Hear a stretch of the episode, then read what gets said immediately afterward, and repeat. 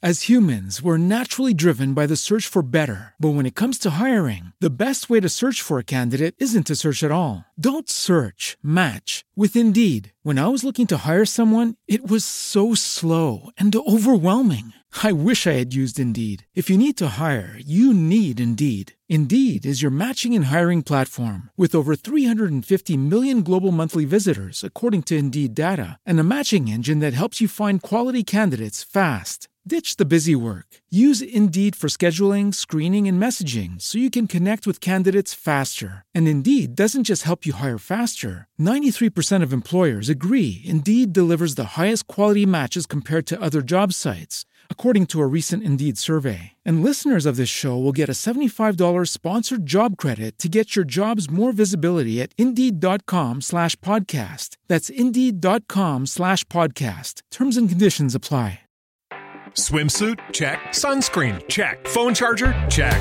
Don't forget to pack the 5 Hour Energy. It fits great in a pocket or carry on, and the alert feeling will help you arrive ready for anything. Now get 20% off when you use code 5HE Travel at 5hourenergy.com. Expires April 30th. One time use only, not valid with other discounts. Remember, visit 5hourenergy.com and use code 5HE Travel to save 20%.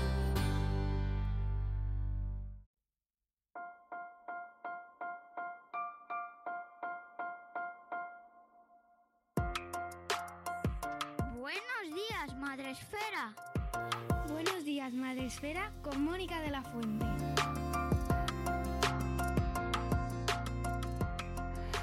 Buenos días, Madre Esfera. Bienvenidos un sábado más a un espacio Madre Esfera. Ya sabéis, esta sección que nos dejan hacer, sorprendentemente, eh, un mes más en Espacio Fundación Telefónica, en este maravilloso auditorio con público, que esto es una maravilla disfrutarlo hoy en día.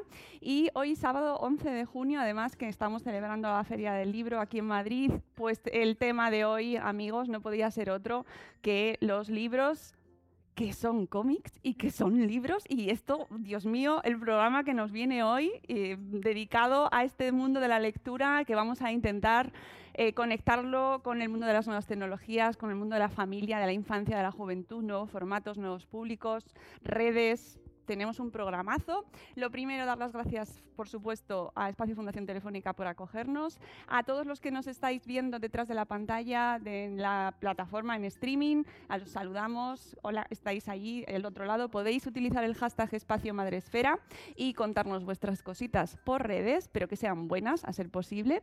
Y eh, a- gracias a todos los que nos habéis acompañado aquí esta mañana de sábado, que aquí vais a tener mucha mejor temperatura que fuera. Eso está clarísimo. Y además tenemos plan, planazo para los más pequeños, que tenemos por aquí bastantes, ¿verdad, chicos? ¿Queréis taller? ¿Queréis taller creativo para luego darnos envidia de las cosas que hacéis tan chulas? ¿Queréis un taller? Tenemos aquí a Mónica y Laura, gracias. No me iba a acordar, pero he hecho- he tirado yo de cabeza. Mónica y Laura, se, eh, os, os podéis ir con ellas si queréis y disfrutar de un taller creativo eh, durante este el programa. Así que, pero tenéis que ir por ahí, por allí detrás, ¿vale? As humans, we're naturally driven by the search for better. But when it comes to hiring, the best way to search for a candidate isn't to search at all. Don't search, match with Indeed. When I was looking to hire someone, it was so slow and overwhelming. I wish I had used Indeed. If you need to hire, you need Indeed. Indeed is your matching and hiring platform with over 350 million global monthly visitors, according to Indeed data, and a matching engine that helps you find quality candidates fast. Ditch the busy work. Use Indeed for scheduling, screening, and messaging so you can connect with candidates faster. And Indeed doesn't just help you hire faster. 93% of employers agree Indeed delivers the highest quality matches compared to other job sites, according to a recent Indeed survey. And listeners of this show will get a $75 sponsored job credit to get your jobs more visibility at Indeed.com slash podcast. That's Indeed.com slash podcast. Terms and conditions apply. Si hay más niños en la sala y queréis ir, ¿sí? Hola. pues mira, por ahí detrás tuyo podéis ir. El resto nos quedamos aquí y vamos a disfrutar de un programa que además nosotros hacemos una versión mensual dedicada a los cómics infantiles y juveniles en Madresfera porque es un tema que nos apasiona y nos apasiona especialmente porque uno de los blogueros de nuestra comunidad de Madresfera, que tenemos más de, mil, de 4.500 y con cada uno de su padre y su madre y de sus temáticas, pues tenemos un bloguero que desde hace mucho tiempo ya era todo el rato, run, run, run, run, oye, qué cómic tan bueno, mira, Mónica, mira qué cómic tan bueno me han, me han sacado, oye, ¿por qué no hablas de esto? Y un día dije, oye, Sem, ¿Y por qué no te vienes al programa y nos hacemos un ciclo bonito sobre los cómics infantiles y juveniles y nos cuentas? Porque es que además sabes muchísimo. Así que me traje a Sem, eh, Sem Campón, ilustrador y bloguero en Y yo con estas barbas, que te las has cortado además, para la ocasión, está muy guapo. Y eh, pues eh, hacemos una sección mensual que se llama Y yo con estos cómics. ¿Eh? Que está bien elegido el título, ¿eh? ¿A que sí? Pues eh, lo hacemos mensualmente y hoy era el día ideal para que se me acompañase y demostrase aquí, pisase por primera vez nuestro auditorio eh, de Espacio Madrefera para eh, contar las maravillas que hacen estas dos mujeres que tenemos con nosotros, Ana Cristina Sánchez y Miriam Bonastre, que son dos autoras súper jóvenes de cómic que lo están petando y que además me hace muchísima ilusión traer a dos autoras a este auditorio y que la gente conozca lo que se está haciendo, que tiene un mercado inmenso y que esta es una oportunidad ideal para reivindicar no solo el cómic como libro de cabecera, libro, libro, señores, de leer, de, de- de- esto es un libro, es literatura, pero encima con dos autoras jóvenes, que me hace muchísima ilusión. Lo primero, Sem, bienvenido, muchas gracias. Ay, gracias a ti. Hablo mucho, yo puedo hablar Estoy como un aquí. crío con eh, zapatos nuevos. Bueno. Yo que llevo eh, todos eh, la trayectoria del, del programa viniendo aquí como público, pues es que hoy venir aquí, estar en el otro lado, es otra sensación. Bueno, lo importante, lo importante es que lo disfrutes y que lo Sí, disfruten sí. nuestras invitadas. Vamos a presentar a Sem en condiciones. Él es licenciado en Bellas Artes, ilustrador, multimedia, diseñador gráfico y blogger de paternidad. Así le conocí yo y así me llegó a, llegó a mi vida. Lleva enamorado de esto de las viñetas y los tebeos desde la más tierna infancia y no ha parado de leer y coleccionar desde entonces. De hecho, si veis nuestros vídeos de yo con estos cómics, su pared de atrás es... eh, una porción de tu colección de cómics y cada día crece y crece y crece. Defensora ultranza de que los cómics son un medio perfecto para ayudar a impulsar el hábito y el amor de los peques de la casa por la lectura. Reseña títulos, nos habla del medio y nos recomienda novedades infantiles cada mes en nuestro maravilloso, el mejor podcast del mundo. ¿Cuál? El de Madrefera. Su hija de 8 y su hijo de 5, que estaban por aquí, pero creo que se han ido al taller, ¿no? Sí. Se han ido al taller, ¿no? Tus hijos. Bueno, el peque- el peque está el peque ahí. por ahí. Pues su hija de 8 y su hijo de 5 le dan el ok. Así que, eh, Sem, ¿qué tenemos hoy con Sí, sí. nosotros? Pues un programón. Yo creo que, eh, como lo estabas diciendo perfectamente, es el día para hablar de cómics, para hablar de lectura. Y yo incluso, es que antes yo, yo entraba directamente a, a cuchillo. O sea, antes de presentar presentarlas, a, a vale. las eh, Es tu a- a programa, nuestras es tu eh, programa. invitadas de hoy. ¿Por qué digo esto? Porque es que ayer eh, he leído un Twitter, eh, si me permitís, un tweet, es que lo, lo- no sé, voy, voy a, voy a comentarlo, de Sapristi, Sapristi Comic, una editorial.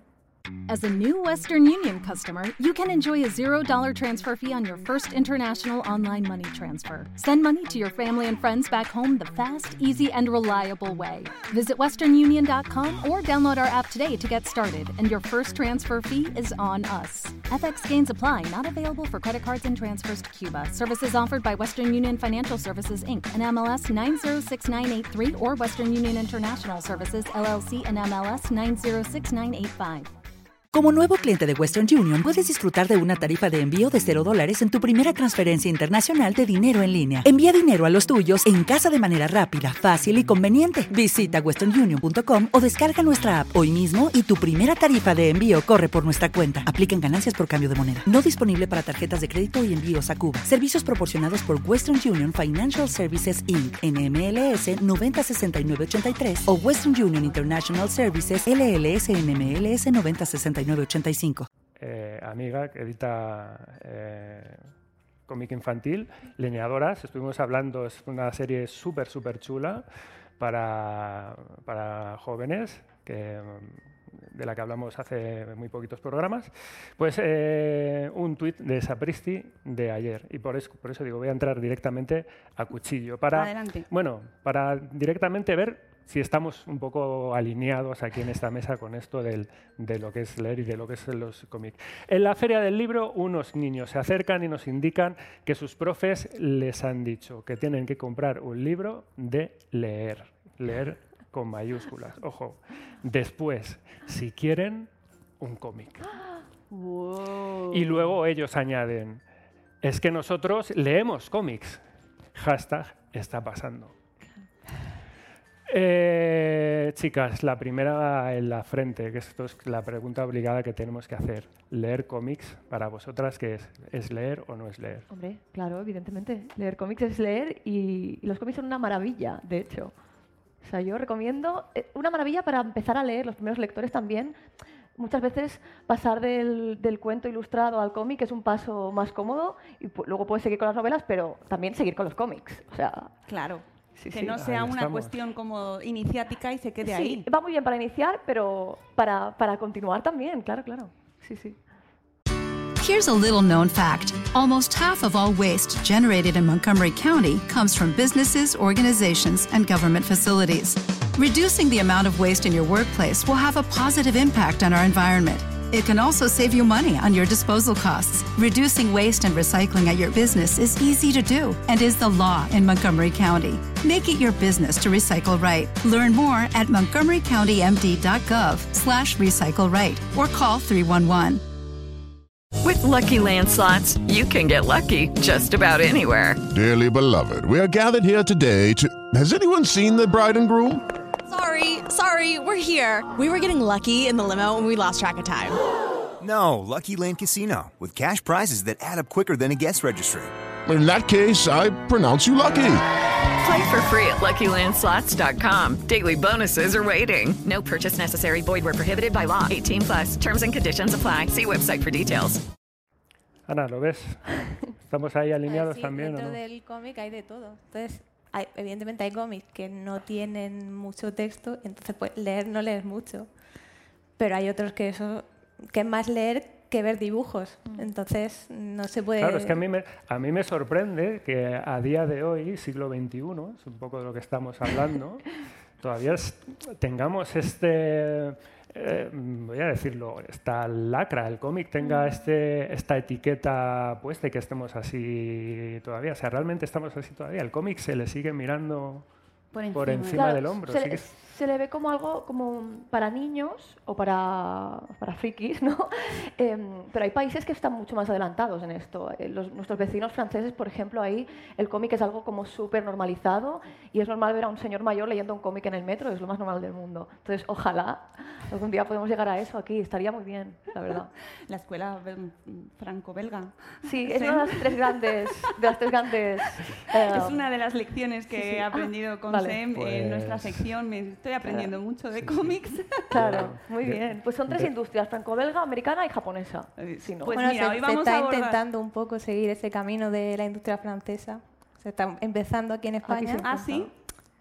Sí, un poco por el, por el rollo Planeta Manga, con las revistas y todo el, el foco que le están dando ahora a los autores españoles, que era algo que hace 3, 4 años no había. Claro, que además vosotras colaboráis ambas en Planeta Manga, que además estamos colaborando con Planeta de Cómic precisamente, y, y estáis esta tarde firmando en la Feria del Libro. Tú también estás firmando en la Feria. Luego daremos los, los datos porque además también firmamos aquí, en cuanto terminemos el programa, firmamos los libros. Así que no os vayáis si es que queréis firmar el libro. Pero luego en la feria, que nos han cambiado el horario, ¿eh? aviso, aviso que te- no- no sé qué ha pasado, no sé qué ha pasado, pero cierran la- el Parque del Retiro esta tarde a las 7 no sabemos. Y nos han adelantado la feria, o sea, las firmas. Así que el caos. Pero bueno, en fin, vamos a hacer el programa. Vamos a presentar a nuestras invitadas. Eh, Ana Cristina, ¿la C? Sí. ¿verdad? Ana C. Sánchez, Cumana Cris en redes, nacida en 1990. Es una autora de cómic autodidacta de origen murciano. Me encanta. Hay que Es especificar. que lo tengo que poner siempre. Sí, ¿no? Hay que reivindicar soy- Murcia. Que soy de Murcia. Especializada. Pues eh, llevarás bien el calor ¿no? de aquí, entonces hoy. Sí, bueno, ya vengo, vengo entre- entrenada un poco. No me extraña.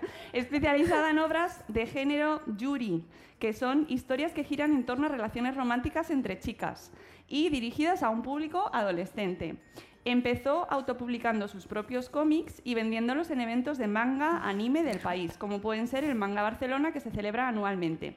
Finalmente, daría el salto al ámbito profesional con el inicio de la publicación de la revista Planeta Manga por parte de la editorial Planeta Comic en el 2019. Hasta ahora sus obras que se han visto recopiladas en tomos in- independientes son Crossheart, Alter Ego y Sirius, que tengo por aquí los dos, Alter Ego y Sirius, y estas dos últimas tras su paso por Planeta Manga y han sido traducidas a francés, inglés o italiano.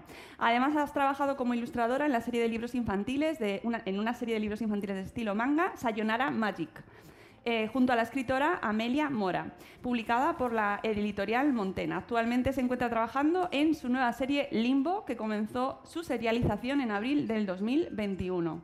Eh, lo de ser autora autodidacta, ¿por qué? O sea, ¿ha sido que lo tenías muy claro desde que eras muy pequeña y dijiste yo voy a ir por a mi aire? Mm, No lo sé, es que es, es una cosa que surgió natural. O sea, me interesaba dibujar, me puse a dibujar, dije, "Uf, tengo estas historias en la cabeza, mm, ¿cómo lo hago? O sea, quiero, quiero saber dibujar para contar lo que tengo, lo que tengo dentro. Y fue básicamente práctica con muchos años y hasta hoy. O sea, ha sido autodidacto, pero, o sea, autodidacto, pero mm, pues con tiempo. Y con experiencia. Sí.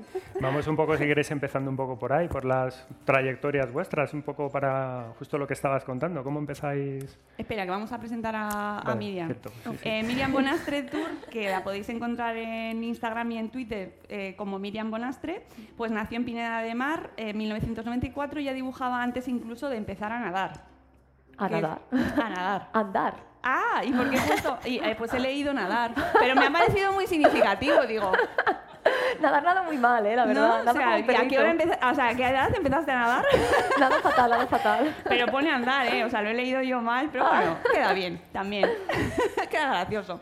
Estudió cómic e ilustración en la Escola Joso de Barcelona. Ha publicado historias propias en la revista Planeta Manga también. Y ha formado parte del equipo creativo en la serie de animación Virtual Hero. Sí. Que eso es de, el, La lo serie de Rubius. Sí, ¿no? Sí, hacía diseño de personajes con Lolita Aldea y Avalara. Qué guay. Durante varios años Miriam estuvo publicando su primera historia, Huki, que es este tom- señor libro que está aquí, semanalmente en Webtoon, convirtiéndose en uno de los grandes éxitos internacionales de esta plataforma digital de cómics. O sea, es impresionante. En 2021 publicó el primer volumen físico de Huki en Estados Unidos, convirtiéndose en un gran éxito de ventas y recientemente ha llegado a las estanterías de nuestro país de la mano de Martínez Roca. En septiembre del 22, que es dentro de nada, ¿Sale el segundo? esto- ¡Ya! El Eh, segundo, sí. Estuve tentada a decir, ¿por qué no lo retrasamos este para ya tener el 2? Pero lo Claro. sacas en inglés primero. Sí, en España saldrá, me han adelantado ya, a principios de 2023. Bueno, Hay que pues esperar un poco todavía, Hay pero que va a esperar, salir. hay que esperar, pero está ya estamos esperando qué pasa.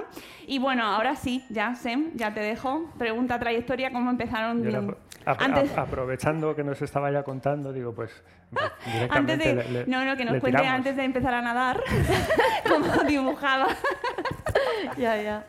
de vuestra experiencia, vuestra trayectoria, porque claro, Aquí de lo que se trata un poco, eh, vamos a intentar sacar algún dato. Bueno, antes, incluso antes de esto también, voy a hacer un friendly reminder de estos que se dicen, de que en el fondo, eh, de qué trata nuestra sección, de qué trata yo con estos cómics. Mm, porque en Madresfera, me, gusta recordarlo para la gente que no haya escuchado antes el programa, no es un medio especializado en, en. No lo somos. ¿Y cuál es nuestro interés precisamente con, el programa de hoy, con, los, con, monográficos que vamos haciendo cada mes?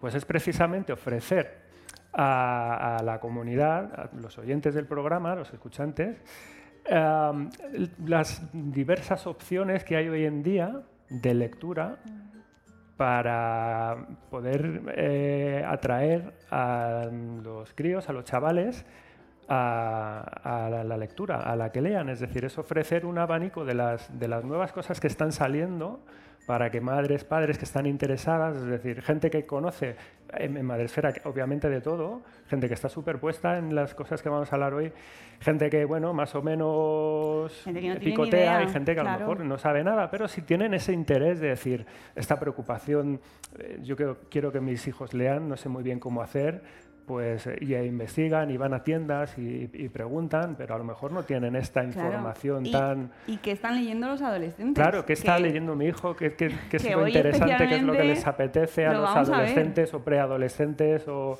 o, incluso a, pues, a los críos más pequeños? Es que tenemos una oferta increíble hoy en día en estos últimos años de cómic infantil y de cómic juvenil y hay que aprovecharlo, ¿no? Y te das cuenta cuando en Twitter, en redes sociales, cada dos por tres, vienen las, las preguntas de, oye, recomendadme cosas para, para mi hijo, ¿qué le doy para leer? Y, bueno, pues este es un poco el, este pequeño servicio que estamos intentando hacer en, en el programa. Así que, bueno, pues igual salen cuestiones así como muy muy sencillas o muy de perogrullo de, bueno, pues, ¿qué es el manga? A lo tapa mejor, dura, ¿no? tapa dura, ¿no? ¿Cómo será una tapa que... dura? Son cosas que hay que poner al final encima de la mesa para aclarar un poco y ver qué es lo que se mueve y qué es lo que demanda el, el público joven hoy en día para ¿no? intentar atraerles a esto que es la, la, la lectura. ¿no? Mm. Y dicho esta, dicha esta aclaración, ¿no? Eh, vuestra, no sé por cuál empezar. Eh, Ana, Miriam, que nos contéis un poco vuestra, Ana, bueno, ya que estabas, te habías arrancado ahí un poco, vuestra trayectoria así un poco básica, cómo, cómo, cómo empezáis y cómo pasáis eh, de, lo, de lo digital a, y, y, de lo bueno, propio y eso, personal, ¿Y cómo empiezan en lo digital? Que eso me interesa mucho, ¿sabes? A cómo, a lo, donde estáis ahora, que ya estáis, bueno, despegando, bueno, despegando, estáis ya eh, a kilómetros y kilómetros de altura, porque además, en tu caso, eh, también ya estás eh, poniendo obra en Estados Unidos, en Francia, si no me equivoco, ¿no? O sea que va la cosa a viento en popa y a toda vela. Sí, tiene buena pinta. pues yo empecé dibujando, mm, bueno, empecé para aprender a dibujar cómic, empecé haciendo páginas sueltas y las subía a, bueno, a redes sociales. En ese momento no se tiraban tanto como ahora. Era más eh, de Viana, de Vianta, sí, que estaba todo el mundo ¿Hablamos ahí. de qué años más o menos? De... Pues hace 2000 y algo. Sí, 2000. 2000 sí, mediados de los 2000 o algo así. Porque si es en el 90 tiene, hay que darle un plazo para sí, que empiecen a hablar también. 2008, 2010. Estamos 2008, hablando 2010. de hace 15 años o algo así. Sí, sí. Entonces, pues ahí subía mis páginas y lo hacía pues, porque era la forma más mmm, rápida de tener contacto directo con los lectores y, que, y tener feedback para saber si lo que estaba haciendo pues iba por el buen camino, si interesaba.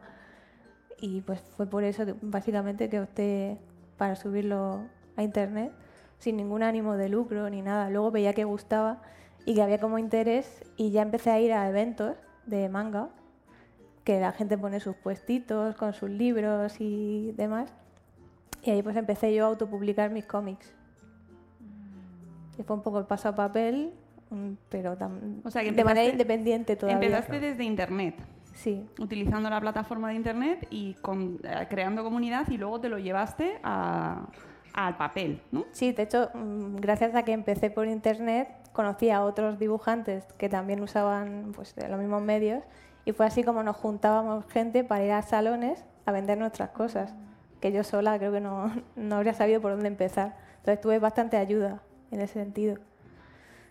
Es que eso, claro, es, un, es como la primera piedrecita que ya vamos dejando aquí, es decir, que tenemos Internet hoy en día y, y está bien recordar que una de las cosas buenas que tiene precisamente es eso, es decir, permite la conexión y la transmisión de las cosas que hacemos, aunque hablemos, estemos hablando de un puro hobby, de eh, críos, chavales pequeños, 10, 12, 14 años que les mola dibujar, les mola hacer sus cosas, pues ahí ya tienen una, un- una vía donde Claro. canalizar y empezar a mostrar sus cosas, empezando desde un punto de vista totalmente personal, por placer, por hobby. Bueno, yo hago algunas cositas, pero y, Y lo voy subo. enseñando. Y eso Claro. nunca se sabe el recorrido que puede tener. Eso, Es que hoy en día eh, tendemos mucho todo el mundo a compartir nuestra vida, lo que hacemos online, y eso en el mundo de los artistas de todo tipo sucede constantemente. Entonces yo creo que lo bueno de Internet, si tiene algo buenísimo, es que te da un escaparate infinito. O sea, te puede ver cualquier persona. Entonces, em, bueno, nosotras empezamos por... Yo también empecé por DeviantArt, en mi caso. Em, pero sí que es verdad que yo para para empezar a dibujar sí que decidí estudiar, eh, cursar en la Escuela Joso, que es una escuela de cómic de Barcelona, y mm, lo cual me fue excelentemente guay, me gustó un montón, porque es una escuela íntegramente dedicada a los cómics. Claro, ahí también conoces gente Sí, de sí, tus, sí, con está tus mismos intereses. Claro, sí, sí. Y, mm, pero bueno, luego el salto, digamos, a- a- al, al internet tal cual. O sea, yo publicaba, publicaba en DeviantArt. Y, DeviantArt, que hacemos este, esta explicación que es DeviantArt, es- Sí. eh, sigue existiendo Sigue DeviantArt. existiendo, pero ya no se usa. Es que creo que ahora los, los ilustradores, los dibujantes, estamos un poco huérfanos de una plataforma potente, porque eh, a a mí Instagram me gusta mucho, pero ahora se está volviendo un poco TikTok. Está como dando más prioridad a, la- a los vídeos. TikTok es un rollo, o sea... O sea, a ver, a mí me gusta mucho TikTok, me Luego, gusta me- demasiado. luego nos TikTok. meteremos, meteremos- Sí. mete- meteremos ahí en esos Claro, berenjenales, pero... Es que TikTok hay un problema que es muy adictivo, a mí me encanta, pero de cara a los creadores, eh, si yo, que soy dibujante, tengo que ponerme a pensar cómo crear mm, contenido visual, vídeos, Claro. a partir de mis dibujos, es un trabajo extra que no me apetece hacer. Ya. Y luego, eh, DeviantArt está muerto, porque DeviantArt, sí, lo que te decías, es como una red social que lleva la tira de años, que está íntegramente dedicado a artistas, em, bueno, ilustradores, Claro. pintores, No sé, fotógrafos. yo no sé si es impresión mía como de que se ha profesionalizado, quizá. No lo sé, yo es que ya llevo años sin entrar. no Ya te- sí, yo también, por eso digo que esta Sí, impresión que tengo ahora como hay que otras sigue. páginas que en las que se ha ido redirigi- redirigiendo un Sí. poco la industria Claro, porque, para porque había otra, ArtStation. ArtStation. Claro, pues que tanto que era así más como- de, más de profesional, ¿no? Claro. Como que gente que busca ilustradores Sí. o dibujantes entra ahí a ver mm, Claro. qué hay. El problema es que ahora, mm, es que ya me estoy entrando en temas que me estoy. Bueno, No pasa nada, Bueno. o sea, aquí es que esto es lo estoy enlazando temas que digo que como autores hoy en día se nos da mucha importancia que tengamos muchos seguidores, incluso Ah. desde las empresas. ¿Ves cómo no hacía falta hacer guion? Perdón, lo que iba a decir, es, enlazándolo con eso, es que muchos artistas están muy bien ArtStation y Inventar para contactar con empresas, pero muchas empresas buscan gente con seguidores. Claro. Y para tener seguidores tienes que ir a las redes sociales de todo el mundo. Claro. Entonces es como un poco complicado navegar este mundo online hoy en día. Twitter es está poco- bien, pero yo lo odio. Es un poco justo eh, esto que estamos hablando, es decir, salen nuevas cosas, pero al igual que salen, también la duración, primero que tienes que estar eh, investigando dónde está el sitio eh, caliente, dónde está la gente buscando, reclutando mm, eh, Claro, profesionales, por ejemplo, y, o, dónde está la conversación, o dónde están Claro. los, los- los fans, dónde está la gente que te quiere ver Claro. y mm, el- tu público objetivo. Y, y cómo con el paso de los poquitos años pues se van desplazando de un sitio a otro, de un sitio a otro, y lo que te funcionaba hace cinco años a lo mejor ya no funciona. Claro, porque ahora los chicos jóvenes, que suena a abuela, Dios mío, qué mal quedo, están en TikTok. En TikTok, en Twitch también. En Twitch es verdad, pero en Twitch... Bueno, hay gente, hay artistas que hacen cosas en Twitch Ah, muy dibujan chulas. en... Sí, yo encontré otro día una chica súper chula, o sea, chulísimo lo que hacía en TikTok, que ella está en Twitch y mm, cuelga en TikTok como fragmentos cortitos y lo que hace es, eh, sus seguidores le envían dibujos y ella pues los, les da consejos y los modifica en vivo. En plan, yo haría esto, yo haría lo otro, me parece chulísimo. Sí, sí. Pero claro, yo, por ejemplo, yo eso yo me quiero centrar en dibujar cómics. Entonces ahí está el problema. Pero también encontré la solución, que es Webtoon. Claro. Que voy a hablar un poco de eso, que es que no he hablado de cómo empecé en Webtoon. en Claro, claro, Claro. Cuéntanos porque es que es mm, totalmente eh, tecnológico. Claro, entonces yo estaba en la JOSO estudiando, iba a tercero, porque yo hice el curso largo de cuatro años, y estaba en tercero cuando una amiga me dijo, oye, que están haciendo un concurso en Webtoon, que es una plataforma originalmente coreana, pero actu- actualmente ya está en Estados Unidos y en Francia, está, está ahí buscando los puntos calientes, digamos. Pues eh, es una empresa coreana de cómics para móvil. Claro, es que es, es que es cambiar el formato totalmente. Sí. Esto ya rompe las cabezas de la gente. Claro. ¿no? Leer el cómic en un móvil, que es como sacrilegio. Leer cómics en móvil. Y encima en formato vertical. vertical. Eh, pues a mí no Sí. me gusta leerlo en el móvil. O sea, Claro. yo leo Webtoon, bueno, hay un montón de plataformas ahora de este estilo. Sí. Y me gusta más leerlo en tablet, o sea, en el iPad, por Claro, ejemplo, bueno, que se ve más, más bonito. Claro. El móvil no se aprecia. Pero hay generaciones que ya están empezando a leer así. Claro, la idea de Webtoon es eso, que es muy accesible para los jóvenes y bueno, para todo el mundo, que todo el mundo lleva un smartphone en el Claro, bolsillo. Entonces claro, estás en el tren y a lo mejor en lugar de ponerte en TikTok o ponerte a mirar mm, qué sé, Instagram, pues te lees un cómic y es súper fácil y es una tira muy larga, entonces no tienes que hacer zoom ni nada, simplemente vas deslizando y vas leyendo y es gratis. Y se publican capítulos nuevos cada semana. Es que es una maravilla. Pero, o sea, claro, es como volver a los folletines de hace siglos, pero en versión digital, ¿no? Y Claro. encima gratis, que para captar público nuevo, nuevas generaciones, Mm. pues es ideal. Y encima en su formato, que están ahí todo el rato, ¿no? Claro, y- ahora parece que le estoy haciendo que me hayan pagado promo los de Webtoon, pero no, no, no, yo digo en Bueno, si te pagan, pues bien pagado Bueno, está, oye. Bueno, trabajaba ahí, pero, pero no me están pagando promo. Pero es muy guay para. Está muy dirigido también al público. A ver, hay para todos. Pero está muy dirigido al público adolescente y preadolescente. Entonces, es muy accesible y es muy fácil de leer y también es muy chulo porque se crean comunidades, porque la gente ahí puede comentar. madre claro, claro. Entonces, eh, se crean, puedes hacer amigos en Webtoon. Yo, mucha gente que ha leído mi Webtoon Hookie, me ha dicho, guau, Miriam, es que además de que me ha gustado tu cómic, he hecho un montón de amigos. Porque he conocido gente a partir de Webtoon, hemos hecho grupos de fans y he hecho, pues, un pequeño grupo de amigos, ¿no? Que disfrutamos todo. Es está muy bien, yo creo. Está muy bien para, para al Juven. para- Hombre, y además rompe con la idea de esa de los, mm, el tip- lector de cómic encerrado en una habitación solo, ¿no? Friki que no hace otra cosa y no sale. Es que eso está pasado de moda. O sea, ahora el, el manga está muy, muy de moda entre la gente. O sea, entre el, el instituto, la, la gente lee mucho manga ahora. Ayer estuve firmando en la Feria del Libro y me decían, es que vienen los chavales del cole todos en, en marabunta a pedirme el Jujutsu Kaisen, el Spy Family, el... Y los padres así, ¿qué? El, to- el Tokyo Revengers. el Tokyo Revengers, yo me lo quiero leer ese.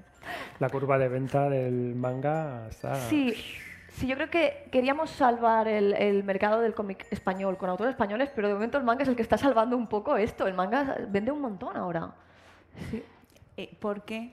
Ayudadme a entenderlo porque, eh, o sea, no, no es despectiva la pregunta, ¿eh? Que no, que, o sea, mm, pero ¿qué tiene el manga para las nuevas generaciones, para estos lectores que están tan, eh, bueno, pues tan- que les gusta tanto este tipo de dibujo que tiene de especial el manga? Eso es una pregunta que de hecho yo me hago mucho. Ah, gracias. Porque...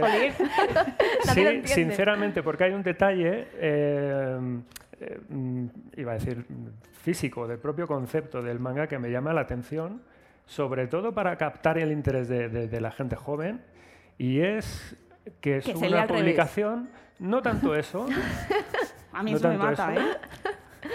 pero que es la ausencia de color.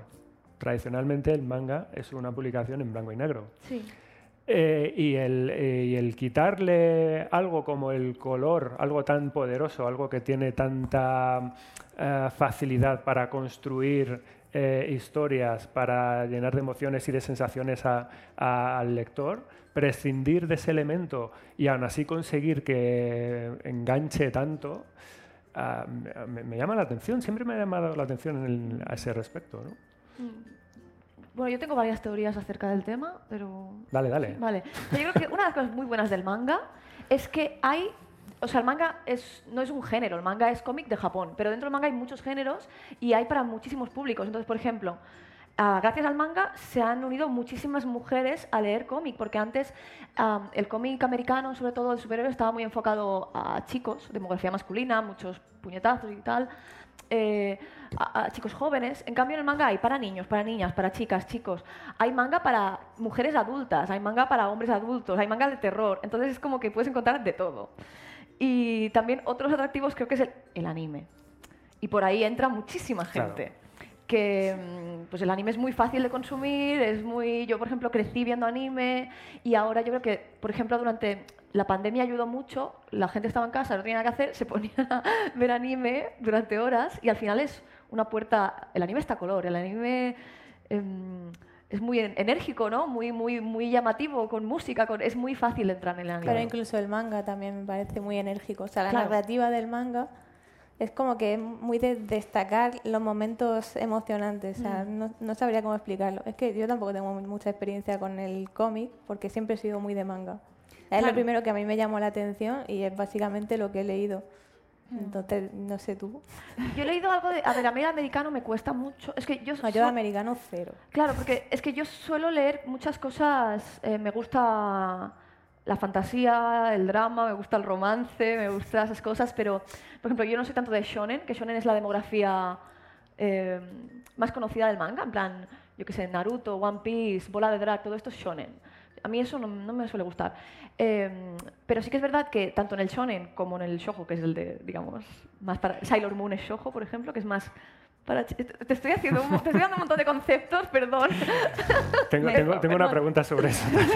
Bueno, la cuestión es que lo que decía Ana es muy cierto, que es que to- en el manga se da mucha importancia a las emociones. En plan, a lo mejor te dedican eh, 10 páginas a primeros planos del prota pensando ahí. Eso, eso a mí me vuelve loca. Sí. Porque es que le, dedica, le dedicáis un montón de tiempo a cosas que es como, ya, ya, ya, que están eso nerviosas, está ya, muy- está tira, muy tira, tira, pero, Pero dale, incluso, avanza. incluso en el sonen también ves Exacto. el tema de cargar, yo que sé, un personaje que está cargando un puñetazo, que está Sí. cargando durante tres viñetas y luego sale una página doble super bestia Sí. dando el puñetazo. Pero eso es guay. Y Yo creo que le da stakes, ¿no? A la batalla, como que le da emoción, le da... Sí, em, yo creo que es algo Entonces, yo- positivo. yo es una cosa que no he visto en otro, en otro estilo de cómic. Claro, por de ejemplo, esa forma. Sí, eh, por ejemplo, en el americano, por ejemplo, las batallas se centran más en la acción en sí, ¿no? En, en a ver quién va a ganar, ¿no? Un poco. Bueno, hoy en día es que tampoco leo mucho americano, digo el clásico.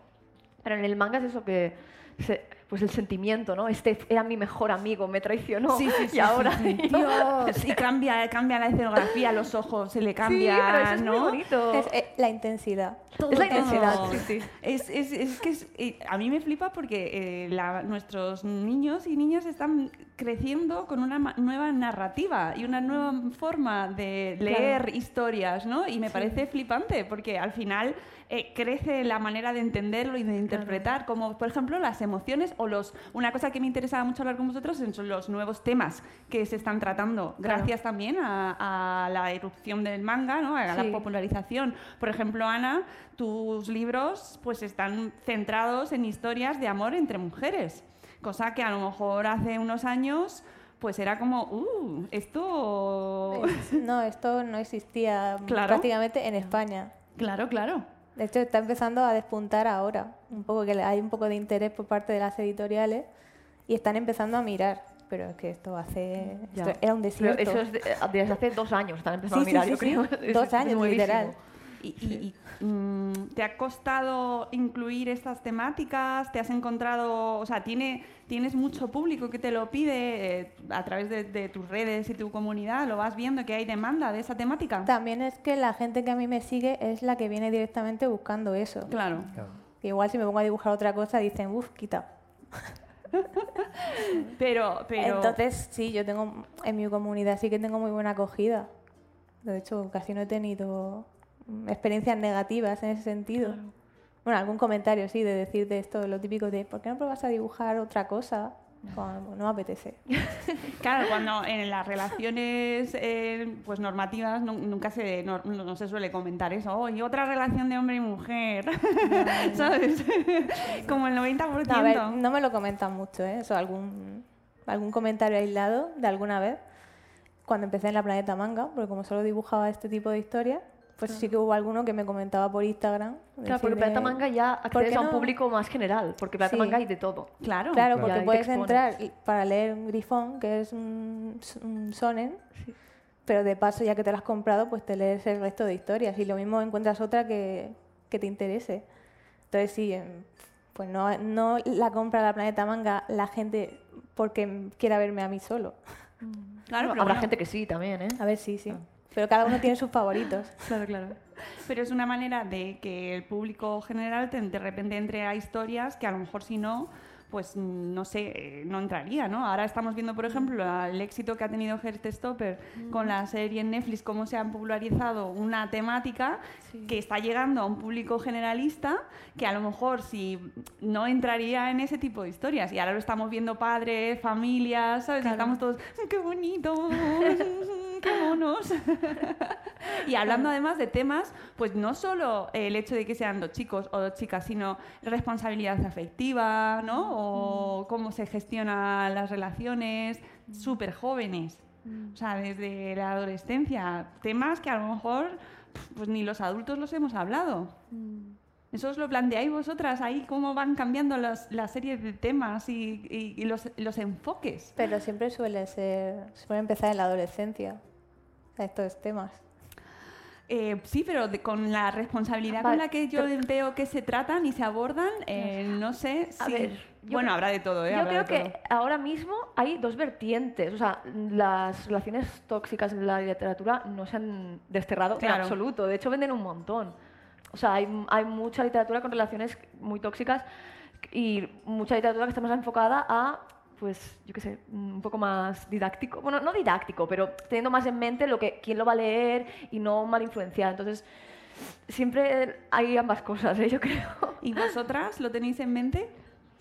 Sabiendo que vuestro público además es joven. Yo no, o sea, yo no sé. Tú no, no, yo tampoco. A ver. No, yo no tengo en mente, digamos, edu- educar a, a quien vaya a leerme. Mm, No sé, yo cuento las cosas como yo las siento, como yo interpreto que debería ser, o que es el mundo, o que debería ser. Claro, sí, bueno. Pero sin no. intención de educar a nadie en nada. Entonces, yo lo trato con toda la normalidad del mundo y ya está. Claro, es que es un poco. Yo, yo igual, yo no escribo pensando, voy a enseñarle a la gente cómo se hacen las cosas bien. No, sino- pero sí que mis valores personales se ven reflejados. Entonces, eh, sí que es verdad que yo cuando empecé a publicar Hooky no tenía en mente un público en concreto. Yo no pensaba, van a leerlo niños de tal edad. Yo empecé a dibujar cosas que a mí me gustaban. Entonces, lo hacía de manera tope, o sea, muy natural. Yo, pues me apetece esto, pues una princesa, pues no sé qué. Y mm, ¿qué pasa? Que Hooky al principio lo leía gente de 14, 16 y cuando se publicó en papel vi que tenía lectores más jóvenes.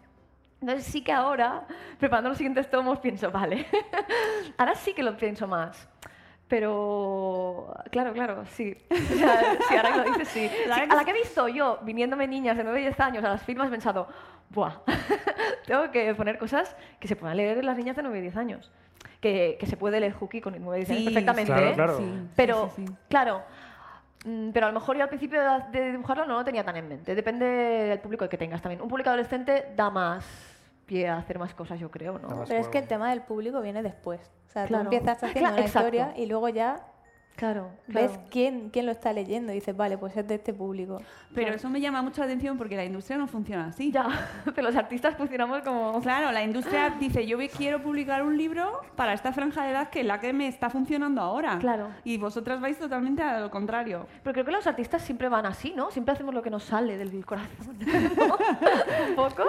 Pero ojo, justo hablando de, de todo esto, y, y- y lo, lo decías tú antes, Miriam, también, fijaos, a la hora de, de, mm, arrancar con el manga o de meter, introducir a la gente con el manga, vuelvo un poco a lo, a lo del principio, madres, padres que quieran, ¿por dónde, me- por dónde me meto? ¿no? Eh, si yo voy a una, a una lista de etiquetas, vamos a hablar de etiquetas, Soho, Sonen, Josei, Seinen, Neketsu, Spokon, Kodomo, Hentai, Yuri, Yaoi, Bara, Mecha, Chibi, Vale, vale. Mangua, Otaku, ¿eh? Pero, Tankobon. sí. Es decir, eh, da un poco la sensación a lo mejor eh, quizás desde fuera que para entrar aquí tienes que entrar ya con el diccionario bajo el brazo o no, ¿no es? ¿Qué va? Solo sabemos hentai por Rosalía, nada más. Sí, pero hentai no, lo- no lo compréis, ¿eh? Para los niños. ya, ya, ya me he enterado, pero es, es mainstream. Que por- por- justo por lo que mencionaba, es como que parece que está como todo muy compartimentado, ¿no? Es decir, eh, estas etiquetas, al final son etiquetas, no dejan de ser nombres, mm, Claro. quizás más o menos comerciales, pero que aluden a muchas cosas, aluden a, a edades, a grupos demográficos, Claro, a, eso es porque a en Japón formatos, de todo, Es- ¿no? O sea, es porque en Japón eh, se publican los, los mangas, no se publican los tomitos que nos llegan aquí, Claro. se publican en revistas tochas y cada revista tiene una demografía. Es por eso que tiene la etiqueta. Si tu manga se ha publicado en, una en la Shonen Jump, por ejemplo, es un shonen. Pero a veces hay, eh, hay mangas en la Shonen Jump que son de amor, pero como están en la demografía... O sea, hay veces que, que tú lees el manga y dices, pues yo quizá esta demografía no la veo exactamente, pero es depende de la revista también. O sea, evidentemente la revista también sabe quién es su público. Ya intenta coger cosas que le van a gustar a su público, pero es más por eso. Entonces yo creo que no hace falta saberse las etiquetas, hace falta pues leerse la parte de atrás y ver si te interesa. Y chimpún. Sí, sí. sí, y al final que se les presta más atención a las etiquetas mm, gordas, que es el chollo, el sonen, Sí. y ya si te metes pues, en el BL o el yuri, Hmm. que son las populares y es en lo que se fija más o menos la gente, sobre Sí. todo. Sí, sí, sí. Luego sí hay un montón que puedes indagar Claro, ahí, claro. pero no se suele ya mirar tanto más allá de esas, sobre todo entre el público joven. Mm. Porque además las otras son, pues Yosei, Seinen, es para adultos. Sí. Entonces, pues entre el público, el público joven, que es el que más manga lee, pues las que se miran son las importantes. Y la del Sonen sobre todo. Vamos a, de aquí nos vamos a llevar algún aprendizaje esta tarde Sí, cuando sí. vayamos a la feria. Estamos lanzando Claro, muchos claro. conceptos y... Pero al final son cosas que están ahí, es decir, yo me imagino la típica eh, chica que está en casa, mamá, déjame que estoy con el Seinen aquí ahora mismo. Con el Sony, estoy con el Sony. No, necesitamos saber las que no. ¿Sabes? La etiqueta, los padres necesitamos cosas Ah, rápidas y ágiles. Hentai Hentai no. no, Ya está. Vale. De todas formas, las etiquetas se está luchando cada vez más por mm, eliminarlas. por porque- quitarlas. Sí, a mí, por ejemplo, no me gusta, porque la, la serie nueva que estoy haciendo, por ejemplo, no es ya de romance, sino que tiene peleas, es más de acción. Y entonces se la empezó a catalogar como de sonen. Claro. Pero para mí no es un sonen. Claro, es que Sailor Moon es de peleas y no es un shonen, por ejemplo. Es que, las peleas es que no para son- mí, sí, si estás haciendo un sonen o un sollo, es como que te tienes que atar a ciertas normas. Claro. Y es una cosa que yo no quiero hacer. Entonces, pues sí, para empezar, la serie esta nueva tenía un primer capítulo que había peleas, había un monstruo, había tal, como parece ¿Qué sonen. dices? Con monstruos también. Parece sonen, pero luego, el- mm, bueno, ya veréis. Bueno, si, la, bueno, si bueno. la leéis, pues a la larga veréis que pues, también va a haber romance, más mm, cosas de sentimientos, de introspección en los personajes, que es una cosa que me encanta hacer. Y yo no, no sé, no lo veo sonen. Entonces no, no, no me gusta atarme a las cadenas de las demografías. Claro. De decir, de, es que como esto está dentro de este, de este estilo, mm, tengo que seguir estos patrones. Claro, lo que pasa es que eso luego también es verdad que para las redes, por ejemplo, o para tu comunidad también te viene bien segmentar y tener ubicado cuál es tu público para que te localicen a ti. O sea, efectos prácticos para vender tú directamente. Que esa es otra, que esa es otro. Tú Venga. estás enfocando muy marketing, nosotros Ya. muy artista bohemio. No sé por qué será, no sé por qué será. Pero hablemos de la industria. Vale, sí, vale. ¿Cómo os recibe o cómo os sentís tratadas? Uy, se ha reído Pablo por ahí. Claro.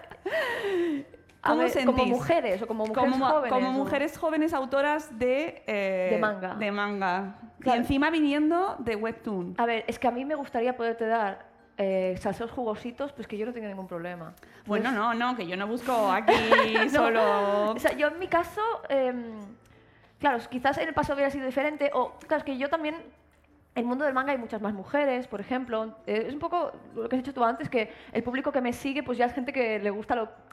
No, no he tenido mucho, no he tenido problemas yo. No, mejor. Pero Mejor. si eso No, es yo- yo, fantástico. tampoco. Yo, yo venía también con eso preparado. No, que digo que eh, cuando un lector busca una historia, o sea, un cómic, lo que busca es una buena historia y da igual que quien esté detrás sea un autor o una autora. Entonces, eso a los- por parte de los editores, pues también lo mismo.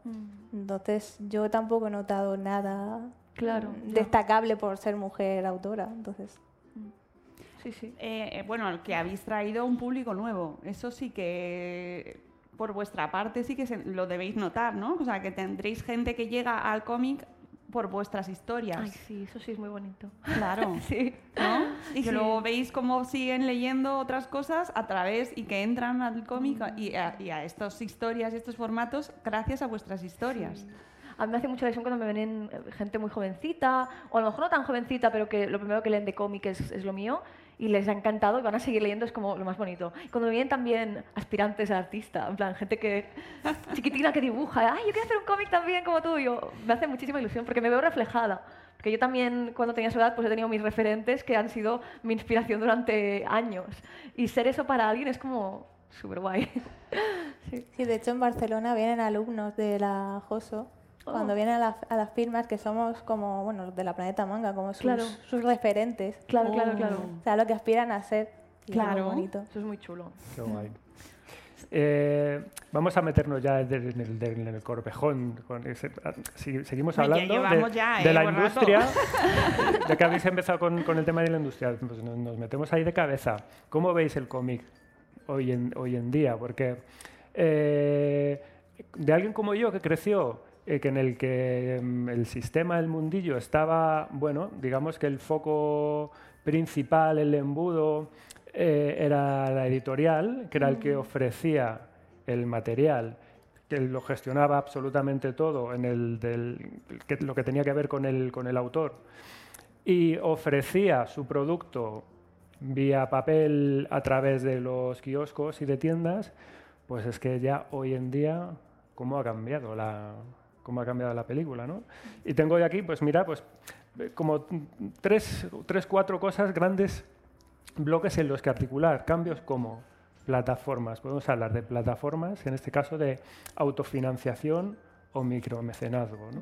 Ya que estábamos hablando antes de, de Webtoons, es otro tipo de plataformas de publicaciones digitales, por ejemplo. Eh, modelos alternativos de publicación. Hoy en día hay, hay cosas como Panel Syndicate, por ejemplo, ¿no?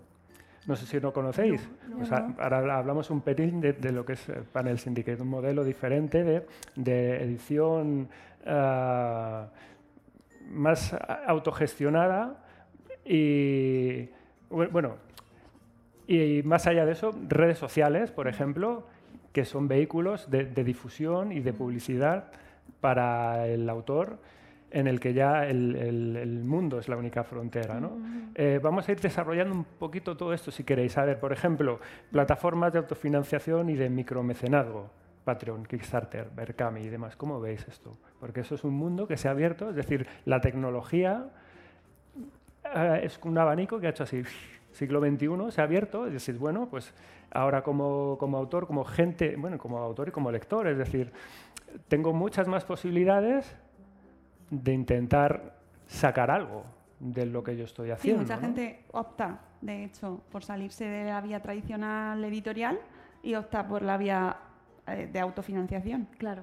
Em, a ver, yo me parece una opción muy buena, la de bueno, los, los Patreons, los Kickstarters y todo esto, me parece muy chulo. O sea, claro, es que yo creo que el tema este de las redes sociales, la relación con la editorial y tal, tiene cosas muy buenas, que es lo que decíamos antes, de que tienes un escaparate al mundo, que te ve mucha gente, que es, eh, está más democratizado en el sentido de que, bueno, si gustas a la gente, tal, aunque luego los algoritmos también son un poco complicados, ¿eh? A veces no son tan democráticos. No, no, no, no, en nada. muchos casos no lo son. Claro, entonces eh, a veces añaden una tensión extra. O sea, a eso me quiero enfocar. Como que antes las editoriales eran el único medio, entonces el autor simplemente creaba y la editorial se encargaba de publicitar, de mover el producto, tal. Entonces ahora se espera que sea el autor el que. Uy, he perdido voz o no. ¿No? Ah, vale, perdón. Em, se espera que sea el autor el que publicite su, su producto, que haga, que haga la campaña de marketing. Y, y tiene cosas buenas porque hay, hay autores que bueno, son muy autores influencers y pueden llegar a mucho público, pero también hay gente que a lo mejor pues, es un autor pero no se le da bien. y es un, un- un- un peso extra que muchas veces a lo mejor no te vale la pena ir por editorial porque si igualmente vas a tener que hacer toda la publi tú, Pues Yo, hacerte... yo- yo soy autora que no se le da bien ser influencer. Claro. Eh, es, que eso- es que a veces es un, es un estrés eso, en plan, jolín, tengo que hacer aquí la, la campaña yo. Es que, porque funciona muy bien, realmente a la gente le gusta estar en contacto con el autor y tal, y sentir que está más cerca de la persona. Claro, y además os escriben directamente a vuestro público. De hecho, Claro. me hace mucha gracia cuando veo eh, alumnos que les- los profesores les ponen como ejercicios escribir a los autores para que les consigan cosas. Que claro, hay muchos autores que dicen, por favor, no, no hagáis eso, porque al final no podemos dar abasto. Y si depende de nosotros que obtengan la nota o no, pues va, Claro. va mal. Claro. Pues me ha pasado, y no- yo sí que respondo normalmente porque tampoco me pasa constantemente, me pasa unas cuantas veces. Pero, pero sí, claro, entonces el, el influencer es el nuevo, la nueva celebrity, a la gente le gusta estar cerca de sus ídolos.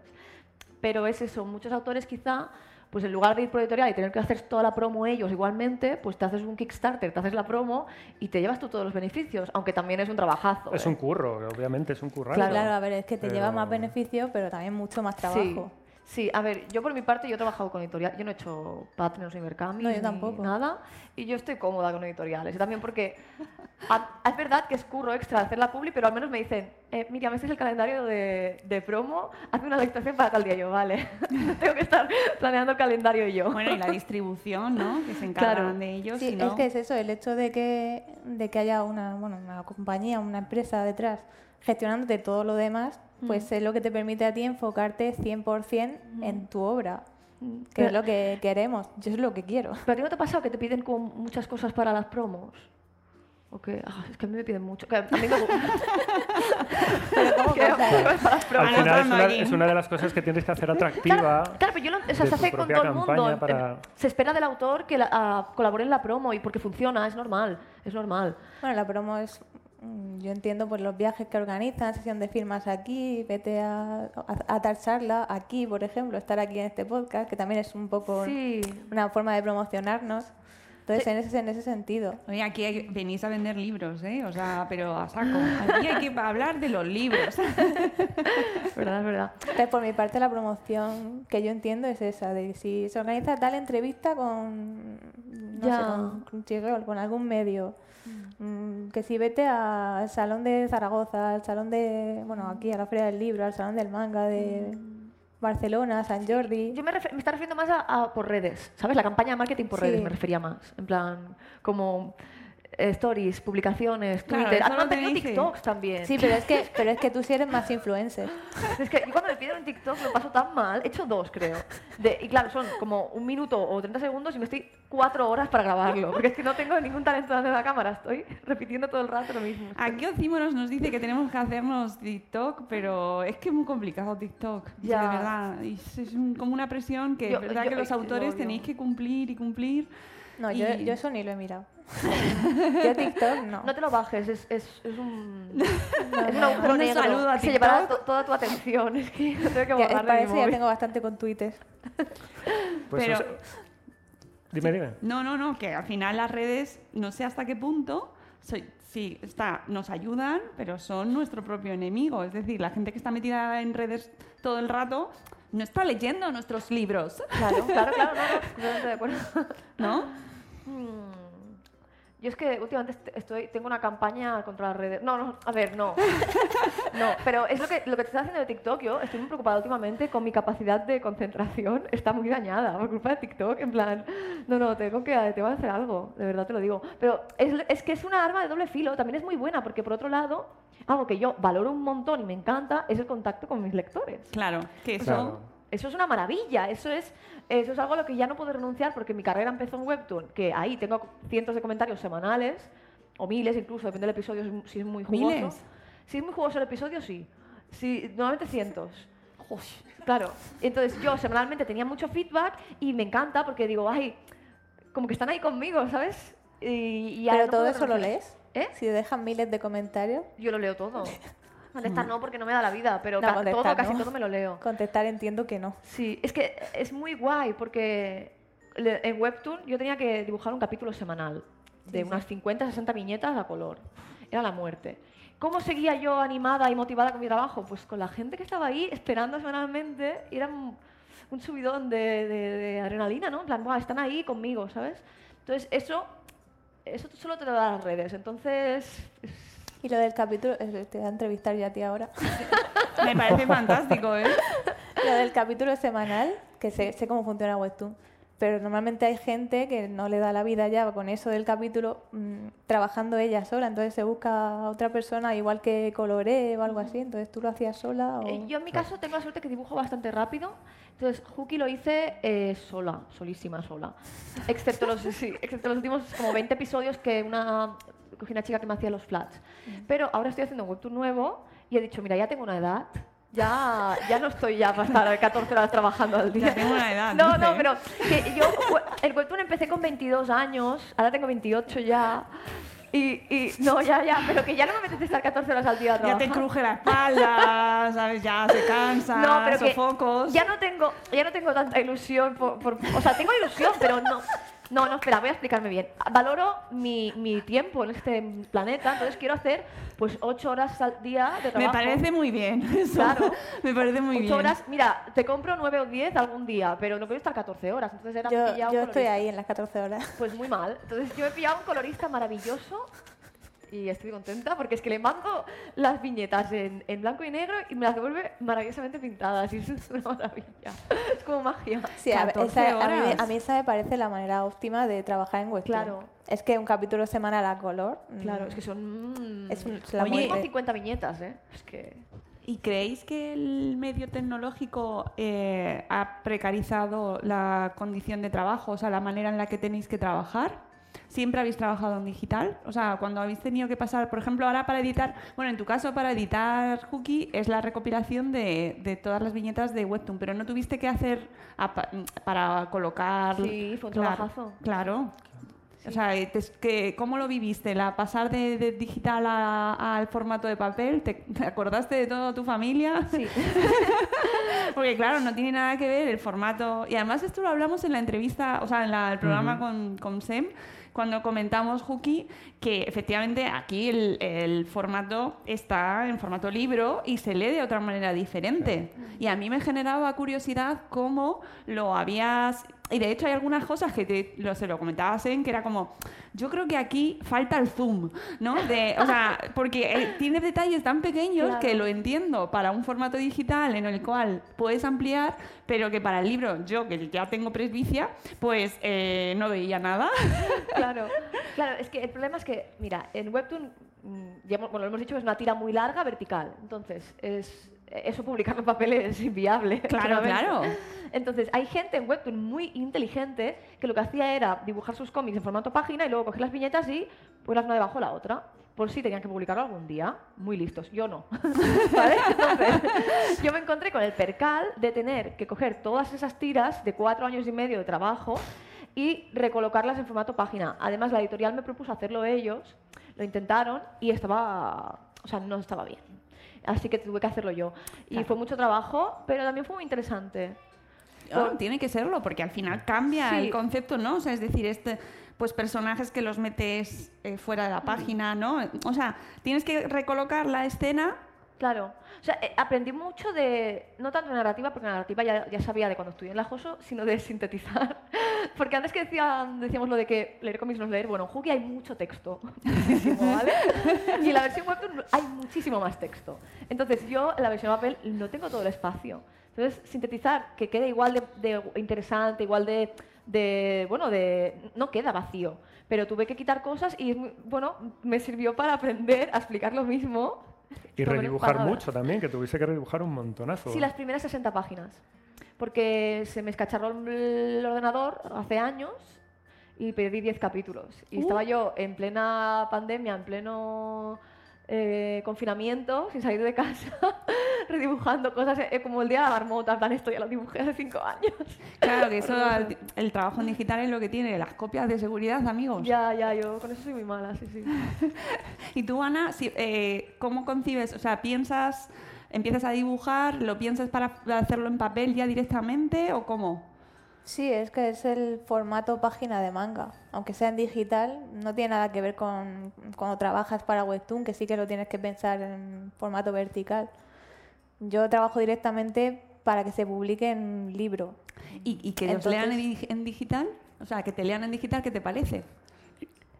Hey guys, it is Ryan. I'm not sure if you know this about me, but I'm a bit of a fun fanatic when I can. I like to work, but I like fun too. It's a thing. And now the truth is out there. I can tell you about my favorite place to have fun. Chumba Casino. They have hundreds of social casino style games to choose from with new games released each week. You can play for free anytime, anywhere and each day brings a new chance to collect daily bonuses. So join me in the fun. Sign up now at ChumbaCasino.com. No purchase necessary. VGW. Void were prohibited by law. See terms and conditions. 18 plus. Judy was boring. Hello. Then Judy discovered ChumbaCasino.com. It's my little escape. Now Judy's the life of the party. Oh, baby, mama's bringing home the bacon. Whoa, take it easy, Judy. The Chumba life is for everybody. So go to ChumbaCasino.com and play over 100 casino style games. Join today and play for free for your chance to redeem some serious prizes.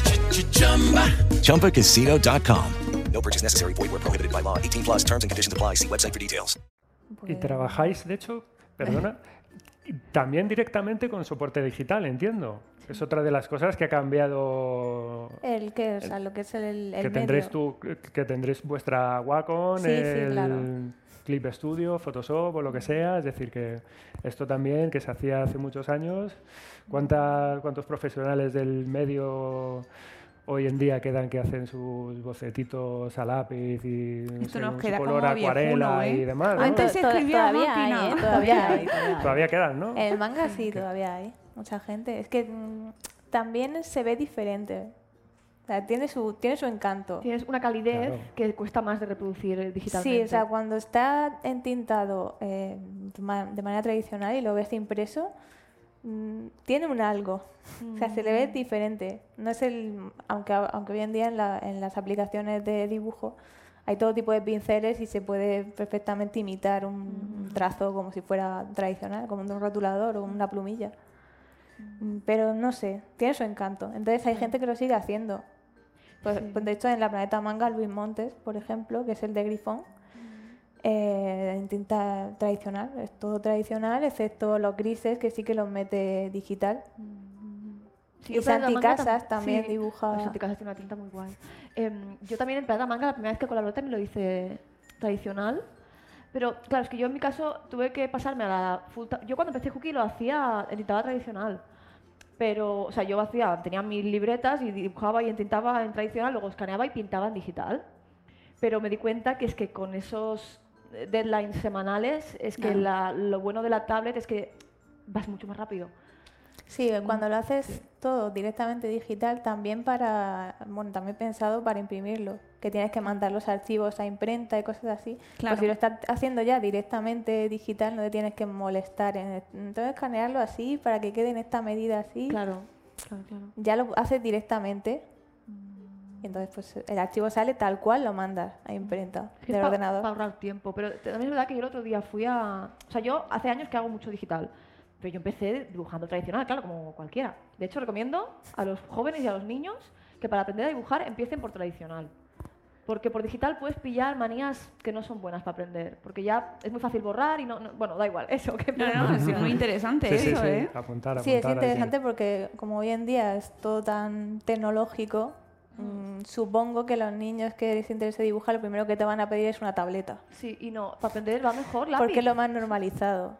Sí, de, sí. de hecho, esta mañana, y que Pero es, que, pero retomar. es que es una cosa cara, además. Si estás Claro. aprendiendo a dibujar y no sabes tampoco si te va a interesar de verdad y si vas a tirar por ahí, pues Esta papel. mañana leía precisamente una noticia sobre un estudio que se había hecho en cuanto a las consecuencias de eh, dejar de utilizar el lápiz, eh, a- el lápiz normal y corriente. El lápiz de toda la vida. El ¿no? lápiz de toda la vida, ¿no? Y cómo se estaba sustituyendo por el lápiz digital. Y entonces esto que justo comentabais ahora me parece muy interesante para que la gente que quiere eh, dibujar pues no se pase directamente porque ya puede ser que se lo salten. Claro, es que yo, por ejemplo, eh, cuando dibujas en digital, es muy fácil borrar las cosas, control Z, cambiar las cosas, modificarlas, tal. Entonces. Oye, el tic, ese, el tic ese del control Z se te queda. O sea, entonces- o sea, luego estás dibujando Delete. en un folio y dices, "Esto- ¿dónde está el control Z? te pones nervioso. Yo lo enfocaba más en el sentido de que aprender a dibujar es ensayo y error, es equivocarte todo el rato, es equivocarte. y hacer- Entonces, si tú no te equivocas, porque cuando estás dibujando lo retocas todo el rato, ¿sabes? En cambio, cuando dibujas en lápiz, pues eh, haces dibujos y dibujos y, y- y son feísimos y luego haces otro y está un poco mejor. Y ahí es cuando aprendes, cuando haces cosas horribles y luego vas mejorando. En cambio, si tienes la posibilidad de modificarlo todo todo el rato, perfeccionarlo todo todo el rato, no, no mejoras la técnica, yo creo. Esto es como la de las fotos, ¿no? Cuando hacer una fotografía y, y que ya las publicamos pensando, o sea, las hacemos en digital, ¿no? Y que ya no pensamos muy bien cómo hacemos los encuadres, a ver quién sí, ¿no? Pero que te, dicen, ya cualquiera se cree que es fotógrafo porque las cámaras son muy buenas y ya no se saben las nociones de imagen, Claro. de luz, ¿no? De contraste, Claro, claro, claro. porque como el móvil ya te, se supone que te lo hace, pues sí, le metes filtros y de todo y Claro, ya queda súper profesional. todos ya somos fotógrafos maravillosos, ¿no? Pues en esto Claro. podría ser también, ¿no? Todos pensamos que podemos dibujar porque tenemos la tablet. Pues no. Pues no. Sí, eso también está bastante extendido, ¿eh? Hombre. Lo de que la tablet dibuja sola, parece. Sí, el ordenador hace solo las cosas, ¿no? Y- Te, te- te lo imaginas y aparece.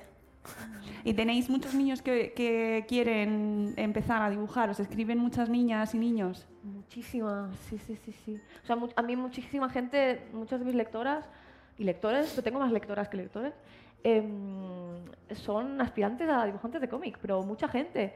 Ay, que dibujar un cómic como tú, o estoy aprendiendo a dibujar. Es- y me parece súper chulo eso. Bueno, ya lo he dicho guay. antes, pero me gusta mucho. Bueno, tú, a- tú eres, de, es de Barcelona, ¿no? Sí. Entonces en Barcelona eso lo verás más. ¿Por qué? En no sé por qué. No, porque no. No, en, en Barcelona está la cosa y hay más cultura de eso, de, de querer dedicarte al cómic. Bueno, a Claro. ver, esto se extiende Claro. un poco ya Claro. por todas partes, pero es que yo eso lo he visto más en Barcelona, en firmas de libros en Barcelona, que sí que te viene mucha gente que as- pues eso que aspira a llegar a publicar sus cómics, pero es otra cosa que en otros sitios no he visto tanto, es simplemente fans. Ah, vale, vale, vale. Ah, no Lo digo, lo digo por ese lado, Claro, de claro. aspirantes a dibujantes y simplemente fans, Mm. que, te- que les gusta lo que haces. Entonces, eh, aspirantes a dibujantes donde yo más he visto es cuando he ido a Barcelona. Mm, claro, claro. Sí, O sí, sea, sí. más- hay más escuelas. ¿no? Sí. Hay que, hay Claro, que es abrir que está ahí el. Ajoso que tiene una tradición de muchos Sí, sí. años. Sí, de- cua- 40 años lleva José ya. Sí, sí. una de las principales escuelas. Pues justo en ese punto, por ejemplo, claro, eh, lo que estáis diciendo, a la hora de, de aconsejar a, a- a la gente que se os acerca, que, eh, claro, hay como, ahora mismo veo yo como igual tres eh, grandes vías para decir, oye, ¿o ¿qué recomendáis desde, desde un punto de vista totalmente sincero?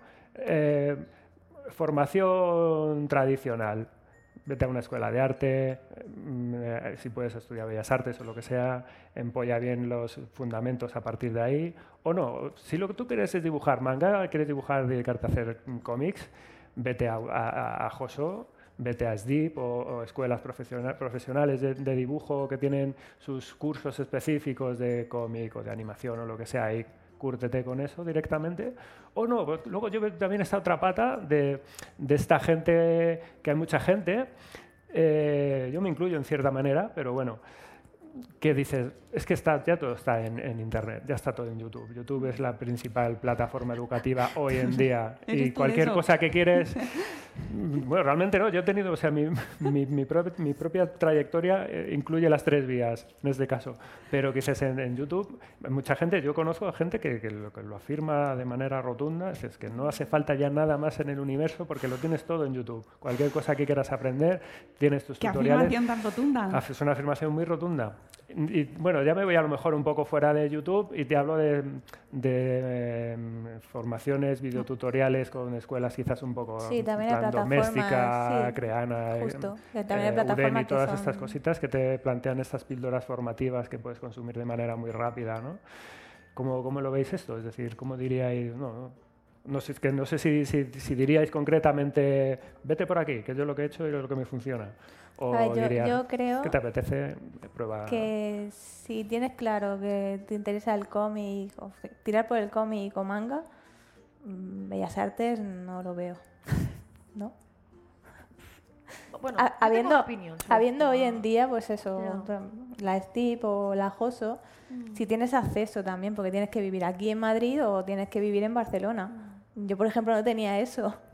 Y, te- y en mi época tampoco había plataformas Claro. de cursos como hay ahora. Es que ahora es una locura la lo que hay. Es es súper accesible. claro. Entonces depende. Yo entiendo que si vas a una escuela tipo la JOSO, pues te vas a relacionar con gente con tus mismos intereses. Entonces vas a crear ahí una comunidad. Claro. Ah, yo creo que eso es vital. O sea, yo lo que iba a decir es que más que donde estudies, cuenta tu actitud, ¿no? En plan, hay gente que ha sido autodidacta, hay gente que ha ido a las escuelas de cómic, hay gente que ha ido a Bellas Artes que al final ha hecho cómic. Al final lo que cuenta es que, bueno, es tu trabajo, es tu esfuerzo y tal. Lo bueno de la JOSO y de escuelas así más enfocadas es que ahí haces eh, contactos. Ahí conoces gente del mundillo y entiendes más cómo funciona y puedes hacer colaboraciones. Eso creo que es lo bueno de estudiar en, en centros. Claro. Pero al final, para ser bueno, lo que cuenta más es tu trabajo. Y se puede aprender por YouTube o puede ser una escuela. Al final lo que cuenta es que tú estés ahí currando. Sí, a ver, que muchas veces lo de ser autodidacta es simplemente porque has, ha salido así, o sea, no había otra vía. Pero mucha gente ha triunfado siendo autodidacta, no, o sea, es, no es raro tampoco. No, sí, no, claro, por supuesto. Y es más, incluso lo que tú lo que decías, incluso también genera posibilidades futuras de hacer otras cosas, porque si no estoy equivocado, tú misma tienes también un curso de Webtoon a través de Joso, ¿no? Claro, en la Joso hice un curso de Webtoon, un curso online, hice, sí porque ahora están haciendo cursos online muy chulos y me lo propusieron y tal. Claro, es que la JOSO es, muy... Hay, hay, mucha gente que ha salido de ahí, entonces hay muchos... Los profesores son todos del mundillo, entonces es un sitio donde aprendes un montón y también conoces a mucha gente. Y está muy guay. De la mano de profesionales, que es gente que dices, oye, es gente que se está dedicando a esto de manera profesional. Claro, claro, pero eso, te digo, la JOSO como, como es DIP, como cualquier sitio así muy mm, dedicado a estos temas, habrá gente ahí que esté en el mundillo y, y es lo interesante, yo creo. Mm. Qué guay. Yo, si os, si os, eh, si nos importa, voy a plantear tres pequeños ejemplos que he traído para, para presentaros. Vamos a empezar con tres. Ah, eh, ¡Qué misterio! Sí, no, de, de autores, autoras que se han relacionado de una manera, vamos a decir, un tanto original eh, con, la tecnología, pues con el medio tecnológico, bien sea a través de las redes, por el tema de, cómo crean sus trabajos, o a través de plataformas para cómo consiguen su financiación, o, cómo cuentan sus historias, o el, propio, formato, cosas que están trabajando con formatos diferentes. Si podéis, compañeros, la diapo número uno. Podéis ver aquí también.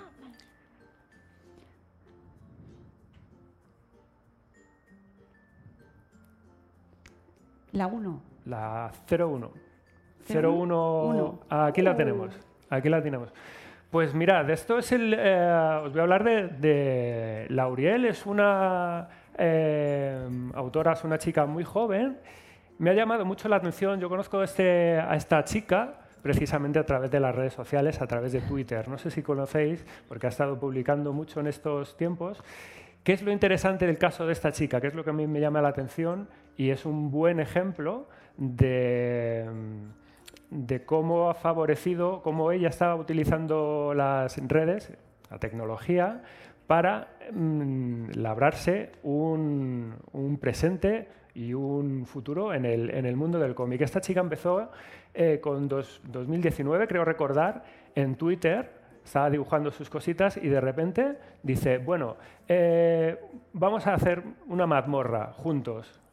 Eh, a, través de, a través de vuestras respuestas. Voy a haceros una pregunta al día durante todo un mes y veremos a ver dónde nos lleva. Y a partir de una, de una pequeña premisa, con la opción que tiene Twitter de hacer encuestas, pues tiene esas tres, cuatro respuestas y deja que el público elija la opción pues al día siguiente el público deja a lo mejor un día, 24 horas, y bueno, pues la opción ganadora pues es con lo que sigue. Y a partir de esa respuesta lanza otra pregunta para desarrollar otra cosa. Y, con eso va dibujando.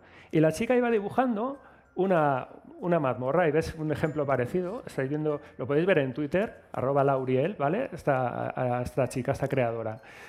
Este eh, lo, eh, lo, hizo en un primer año.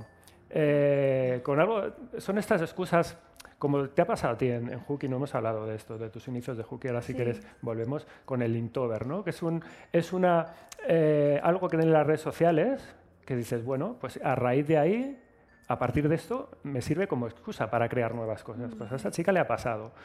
Mm, y este año pasado, con el tema de confinamiento y demás, aquello salió muy bien, fue muy divertido, gustó mucho a la gente y dijo, oye, ¿por qué no repetir esto? Y ha vuelto a hacer el experimento Eh, ha salido también, fijaos qué cosa tan chula ha- ha hecho esta composición. Yo puedo, puedo decir que estoy flipando. Pues, claro, claro, pues para mucho. que veáis, es, es que es una ideaza, es decir, es la comunión con sus seguidores para generar una, una historia. En este caso, el resultado final era un póster, es esta creación súper loca, súper friki de estos bichitos, de esta mazmorra. Pero visto, Está me increíble. encanta la descripción Claro. de cómic mamarracho, rolero y cookie.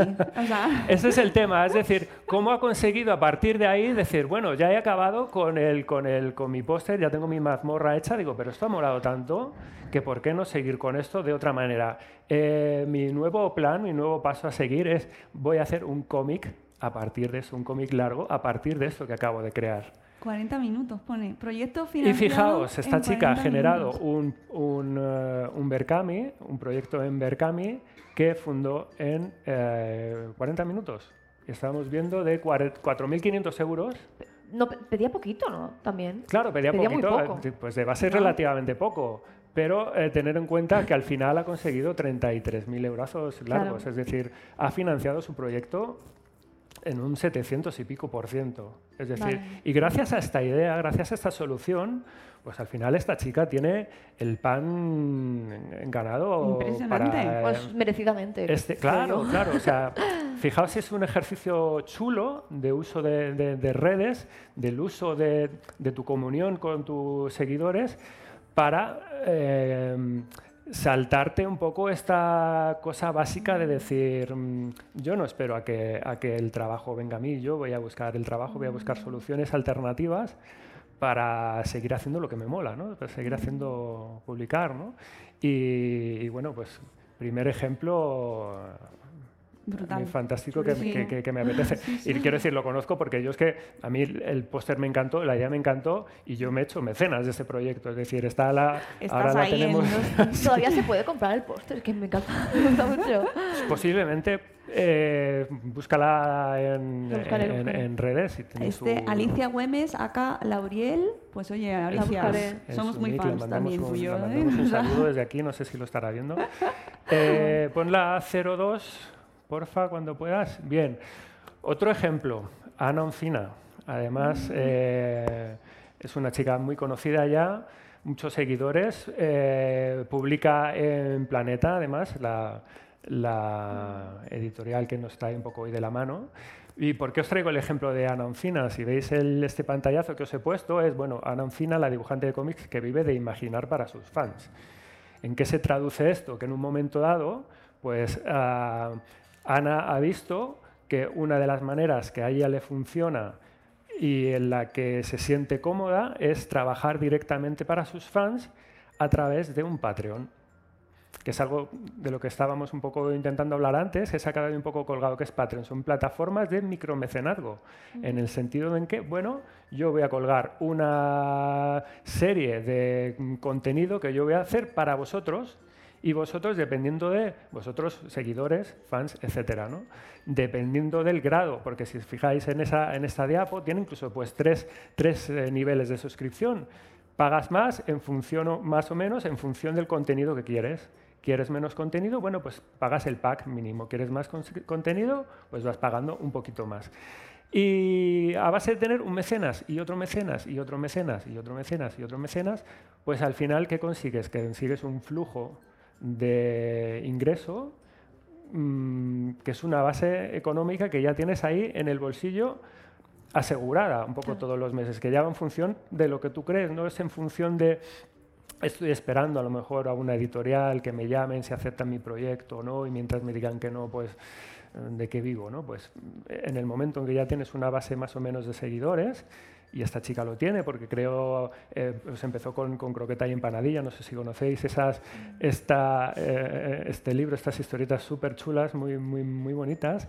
Este año, de hecho, está ahora mismo eh, con un, eh, su primer manga más o menos largo, y, y son cosas que está pudiendo hacer precisamente por eso, porque ha apostado por este modelo de trabajo de decir, bueno, voy a utilizar esto que existe, estas plataformas modernas de autofinanciación a través de micromecenazgos para poder conseguir una base que me permita esta tranquilidad económica y a partir de ahí, bueno, voy a ir siguiendo creando mis proyectos.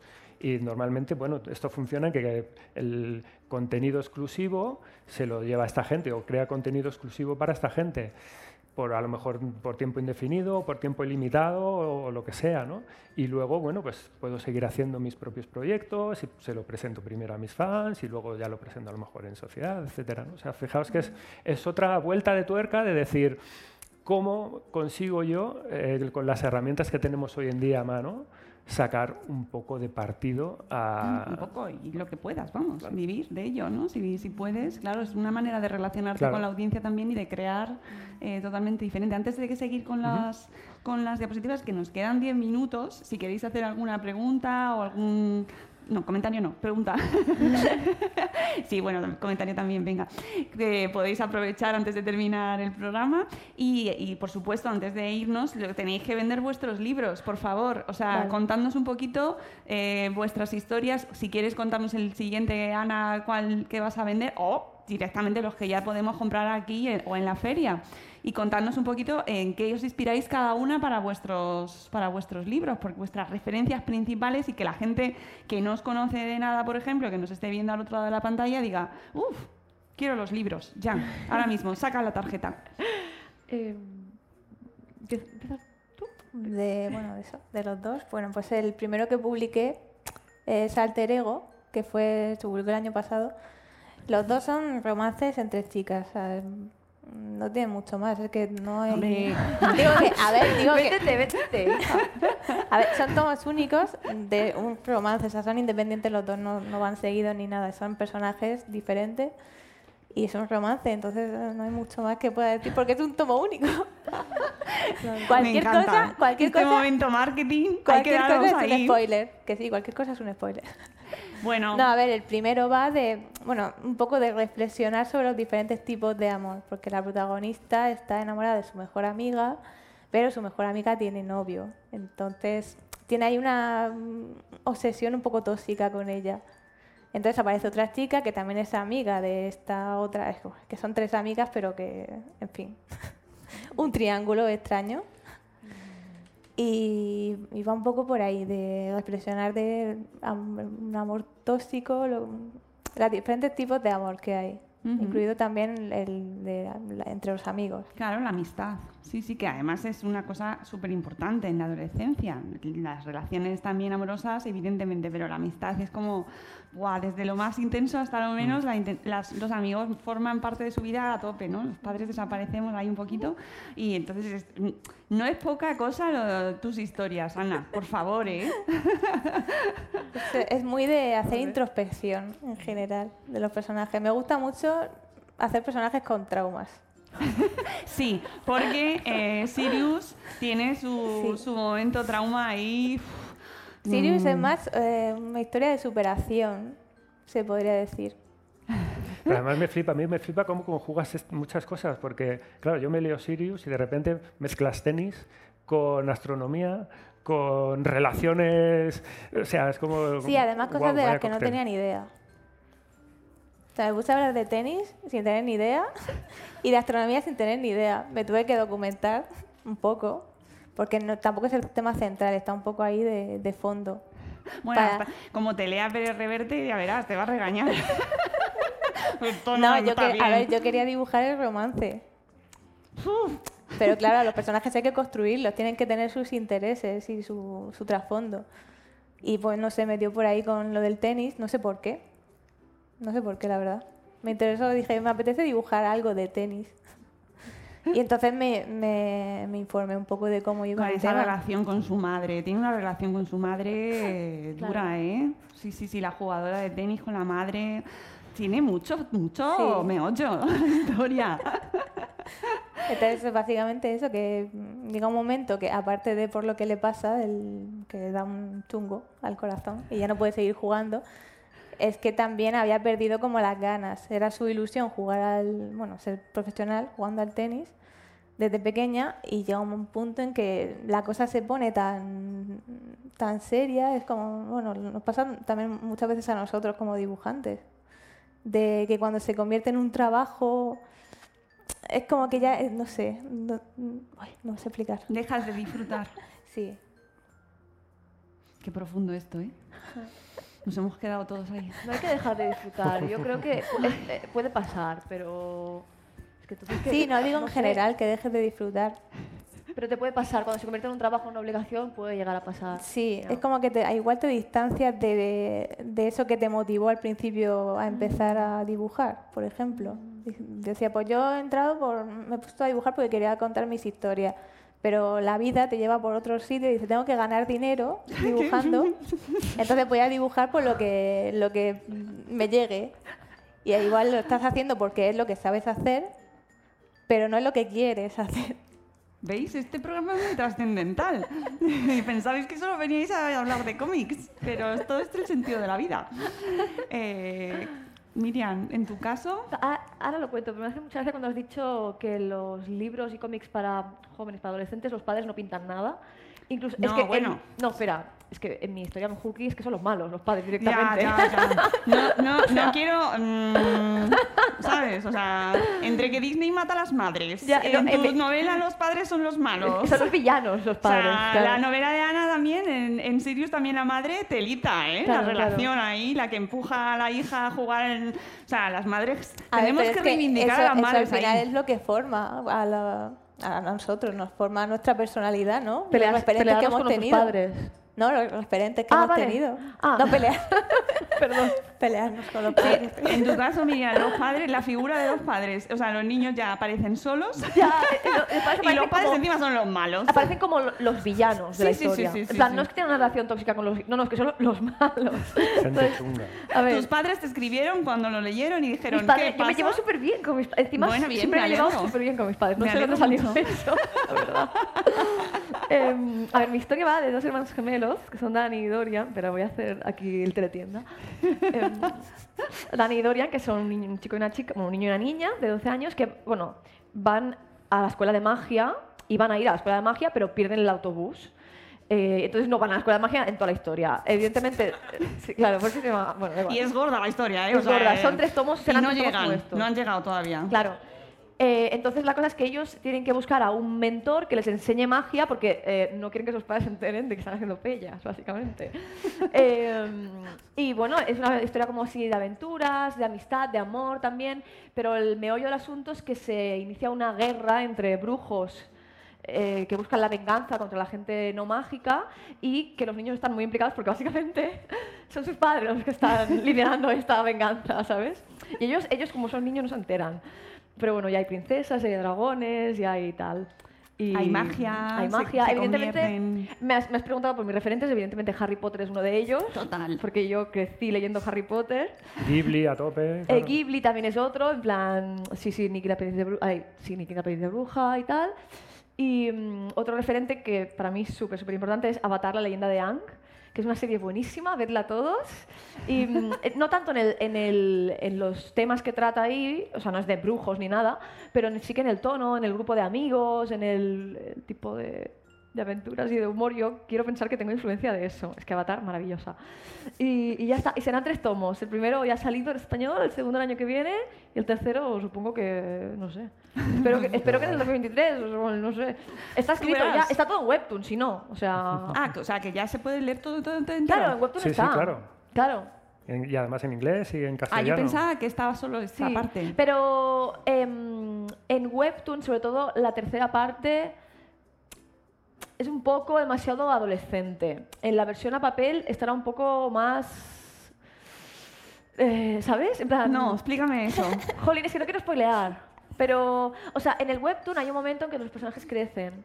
Y ya las amistades y los romances son más adolescentes. Entonces, en la versión a papel hay cosas que eh, he rebajado un poco. Porque, Más bueno, po- infantil. No mucho, pero ya pensando en los niños de 9 años que van a leerlo, pues digo, ah, bueno, muy pues, bien, te lo Claro, agradezco. claro, he pensado, pues a lo mejor esta broma quizás es un poco, no, no pinta, ¿sabes? Entonces, para la versión a, a papel será totalmente apta. Lo digo porque, por si acaso. Que sí, que sí, que te... O sea, no, no es que, a ver, tampoco es que sea una barbaridad ¿eh? lo que hay en Webtoon. No sé si tú lo has leído el Webtoon o no. Entero no. Vale. No, Va- que por, por eso, porque no me quiero yo... Vale. No, Que que lo estoy pintando como si fuera eso una indecencia y no es el caso, pero es eso, como la edición a papel es más para niños de 9-10 años, pues Yo creo que el libro estará mejor en ese sentido, sí. Bueno, eso pues ya vais abriendo boca, lo podéis encontrar en Webtoon, pero Sí. mm, a los que nos gusta el libro, Claro, pues sí. aunque es que se ha Tocho, quedado... pero no pesa tanto. No, no, no. No, lo que pasa es que, mira, está ya, eh, Ya. lo hemos leído tres y se nota. Claro, claro, no, está bien. Eso, está ¿Da tiempo a que nos recomendéis alguna cosita muy rápida, cada una de vosotras, de lectura o no? Sí, venga. Vale. em, De, de webcómic o de papel, lo que sea, lo que es. A ver, yo es que eh, no me lo traía preparado, la verdad. Pero cuando antes he mencionado a Sapristi, eh, hay un cómic que se llama Starman, no sé si os suena, que es publicado por Sapristi en el año 2019, creo que fue.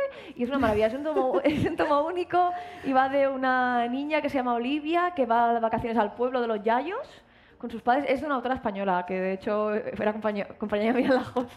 Es, es muy chulo, es muy chulo.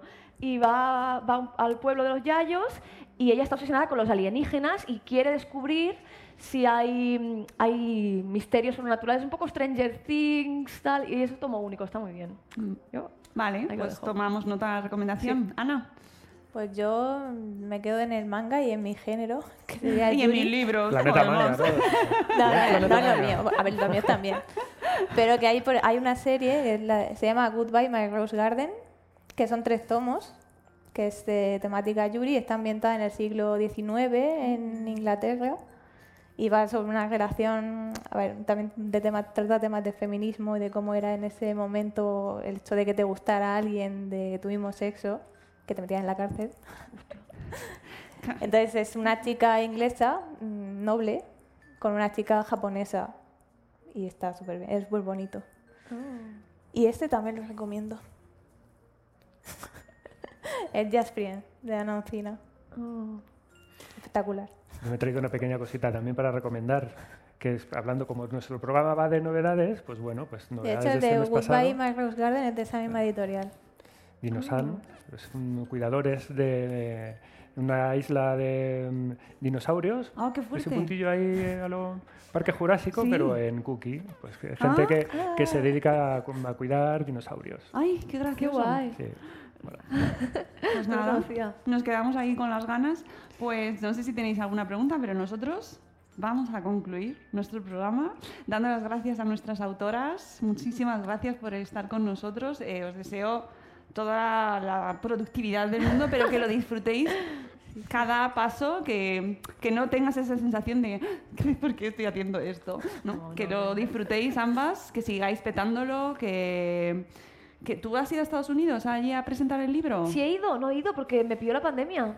Estoy deseando ir, la verdad. Me encantaría ir para el Vamos. segundo tomo. Claro, vas Ya a tener ahí un montón de chicos Me encantaría, y me chicas encantaría. yankees. Me- Su legión de fans. Me encantaría. vamos, Pronunciando igual Nastre. No hemos, puesto- no hemos puesto Miriam cifras Miriam. aquí sobre la mesa, pero ¿Eh? que no hemos puesto cifras aquí sobre la mesa, pero Esta ojo, mujer en Estados Unidos. casi 100 millones de, Una de una visitas barbaridad. en el webtoon tuyo, Hay casi, gente, hay gente. casi 900.000 eh, seguidores allí, solo en la versión en inglés, que luego la versión en castellano tienes también en otro Pues a ver si vas y. Me encantaría. y bestseller del New York Times cuando lo Martínez sacaste. Roca, llevarla.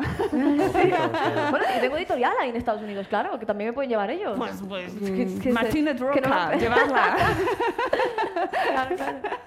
Y Ana, pues eso, lo mismo también, igual. que veremos el próximo libro, veremos los próximos libros que publiquéis y os seguiremos atentamente y que sigáis inspirando a muchos niños, muchas niñas a seguir dibujando también, a ser sus propios creadores, a ver dentro de unos años lo que hay. Que esto cambia muchísimo Claro. y nos eh, dentro de nada nos hacemos como, Dios, esto es nuevo, no conozco nada, ¿no? Quedamos anticuadas desde aquí días nosotras, Sí, sí, ya. que mucha gente no sabía que existía Webtoon, todo, o sea, de verdad, que es que no sabéis la que mucha gente que no tiene ni idea de que existen esos formatos, así que espero que con este programa hayamos ayudado un poquito a acercar eh, un mundo que es inmenso a muchas familias que a lo mejor no lo conocen, sobre todo los padres y las madres, porque a lo mejor los niños sí que están muchísimo más al día de eso y que bueno pues que nos vemos esta tarde en la feria a las cinco y media por ahí cinco cinco y media los- no lo tenemos muy claro porque Es que han cambiado, han censurado la feria, la han cerrado a las, a las 7. Claro, por eso, entonces no sabemos muy bien, pero creo que sobre las cinco y media estaremos. ¿Vosotras en qué caseta estáis, chicas? Yo, bueno, vamos por separado. Sí, yo, sí.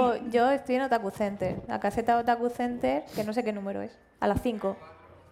74, dicen. Ah, mira, sí están ahí.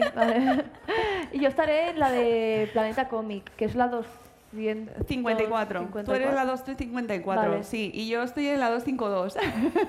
También a las 5 y media, hasta que nos echen. Sí, sí, sí. Así que nada, pues si queréis acercaros por allí. Pero de todas formas, ahora vamos a firmar nuestros libritos, nuestros libros librazos. Y eh, nada, que aquí estaremos para dedicaros los libros si, si, os, si os gusta y os apetece. Muchas gracias a todos por habernos acompañado. Y volveremos eh, con otro espacio Madrefera después del verano ya. Nosotros ya dejamos el calor aquí y volveremos después de- del verano con nuevo espacio Madrefera. Gracias, Sem. Por tu ayuda y tu colaboración, y nos escucharemos este mes en otro Sí, y yo sí. con estos cómics Grabamos de los en lanzamientos de mayo. Nos tocan. Amigos, muchas gracias y volvemos en un próximo espacio Madrefera. Gracias a todos. Adiós.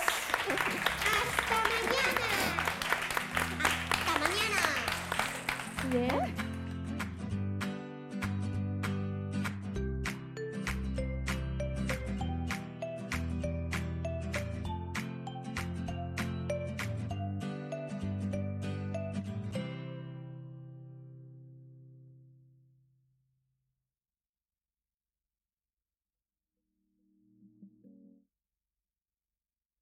Hey guys, it is Ryan. I'm not sure if you know this about me, but I'm a bit of a fun fanatic when I can. I like to work, but I like fun too. It's a thing. And now the truth is out there. I can tell you about my favorite place to have fun Chumba Casino. They have hundreds of social casino style games to choose from, with new games released each week. You can play for free anytime, anywhere. And each day brings a new chance to collect daily bonuses. So join me in the fun. Sign up now at chumbacasino.com. No purchase necessary. VGW Group. Void were prohibited by law. See terms and conditions. 18 plus. With Lucky Land slots, you can get lucky just about anywhere. Dearly beloved, we are gathered here today to. Has anyone seen the bride and groom? Sorry, sorry, we're here. We were getting lucky in the limo and we lost track of time. No, Lucky Land Casino, with cash prizes that add up quicker than a guest registry. In that case, I pronounce you lucky. Play for free at LuckyLandSlots.com. Daily bonuses are waiting. No purchase necessary. Void were prohibited by law. 18 plus. Terms and conditions apply. See website for details.